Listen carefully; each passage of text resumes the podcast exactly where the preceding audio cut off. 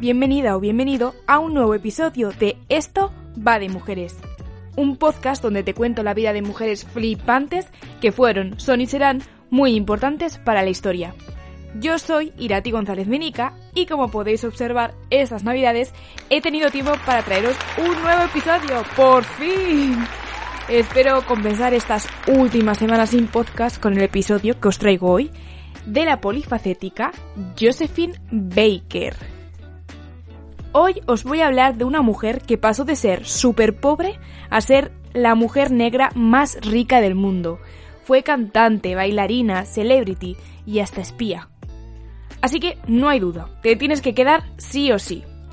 Voy a activar mi máquina del tiempo para rebobinar al año 1906.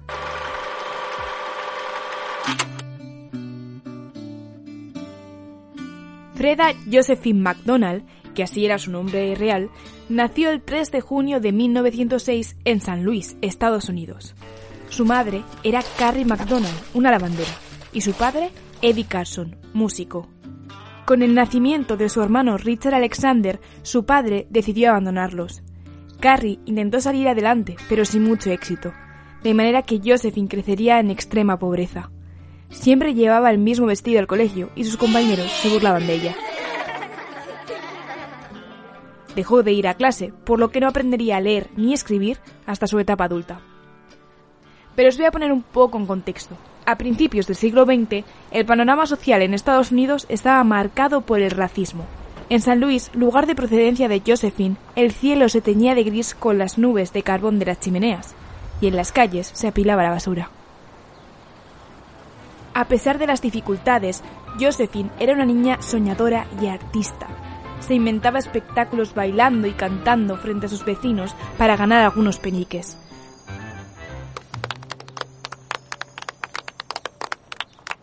Con tan solo siete años, su madre lo obligó a buscar trabajo, ya que era la mayor de los hermanos de una familia que no paraba de crecer, pues su madre tuvo más hijos con otro hombre.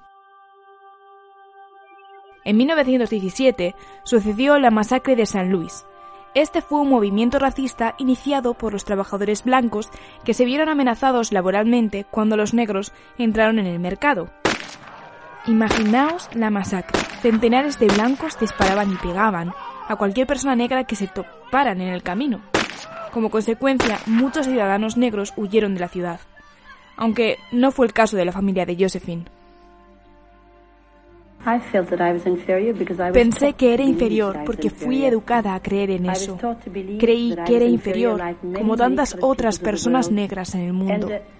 Y muchas veces tuve que escuchar y no podía mirar a una persona blanca a la cara. Los domingos, Josephine Baker asistía a los shows en el Booker T. Washington Theater. Ella quería ser una de las actrices, así que se presentó a uno de los castings que el director había organizado. Su manera de moverse sobre el escenario cautivó al director, que decidió darle el papel de Cúpido en la obra de Romeo y Julieta de Shakespeare. De esta manera comenzaría a interpretar pequeños papeles. En esta etapa conocería a William Howard Baker, con el que se casaría y del que obtendría para el resto de su vida el apellido artístico Baker. A pesar de su nuevo matrimonio, Josephine no se convirtió en ama de casa y siguió trabajando en espectáculos. Y esa ambición por actuar sería su motor para dejar a su marido y fugarse a Nueva York en busca de nuevas oportunidades. Pero a ver, admitámoslo, la vida no es como una obra de teatro, y ella seguía siendo igual de pobre que siempre. Así que sí, llegó a Nueva York, pero tuvo que estar durmiendo en bancos de Central Park durante dos días, hasta que pudo contactar con Wilsa Caldwell, una conocida del pasado, que, bueno, trabajaba en el mundillo del arte.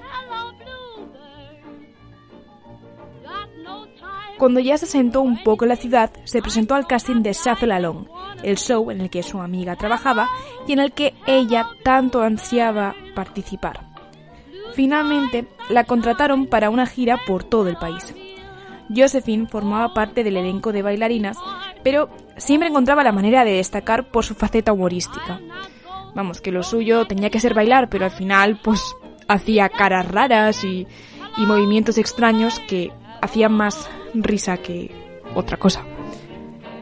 Claro, de esta manera se ganó muchas enemigas, pero la realidad es que ella era única y su carrera solo acababa de empezar.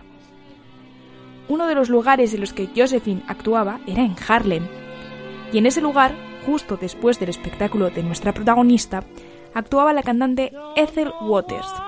Ethel y Josephine eran amigas. A Baker le fascinaba la manera de cantar de su amiga.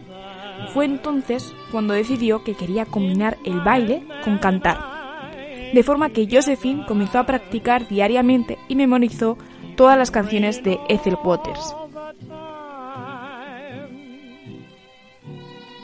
Las memorizó a oído porque recordar que no sabía leer ni escribir, así que no podía leer ni las partituras ni los, los lyrics, vamos. Pero el destino tenía algo bueno preparado para Josephine. No tanto para su amiga Ethel, porque un día no pudo actuar a causa de una laringitis. Y Josephine aprovechó la circunstancia y convenció al director del show de que ella podía hacerlo. Esa noche el público quedó encantado. Josephine recibió hasta flores de un admirador. Al mismo tiempo, en Nueva York, una mujer rica, Caroline Dudley Reagan, planeaba invertir en un teatro de variedades con artistas negros. Quería desarrollarlo en París, ya que en la ciudad del amor la segregación racial no era un problema.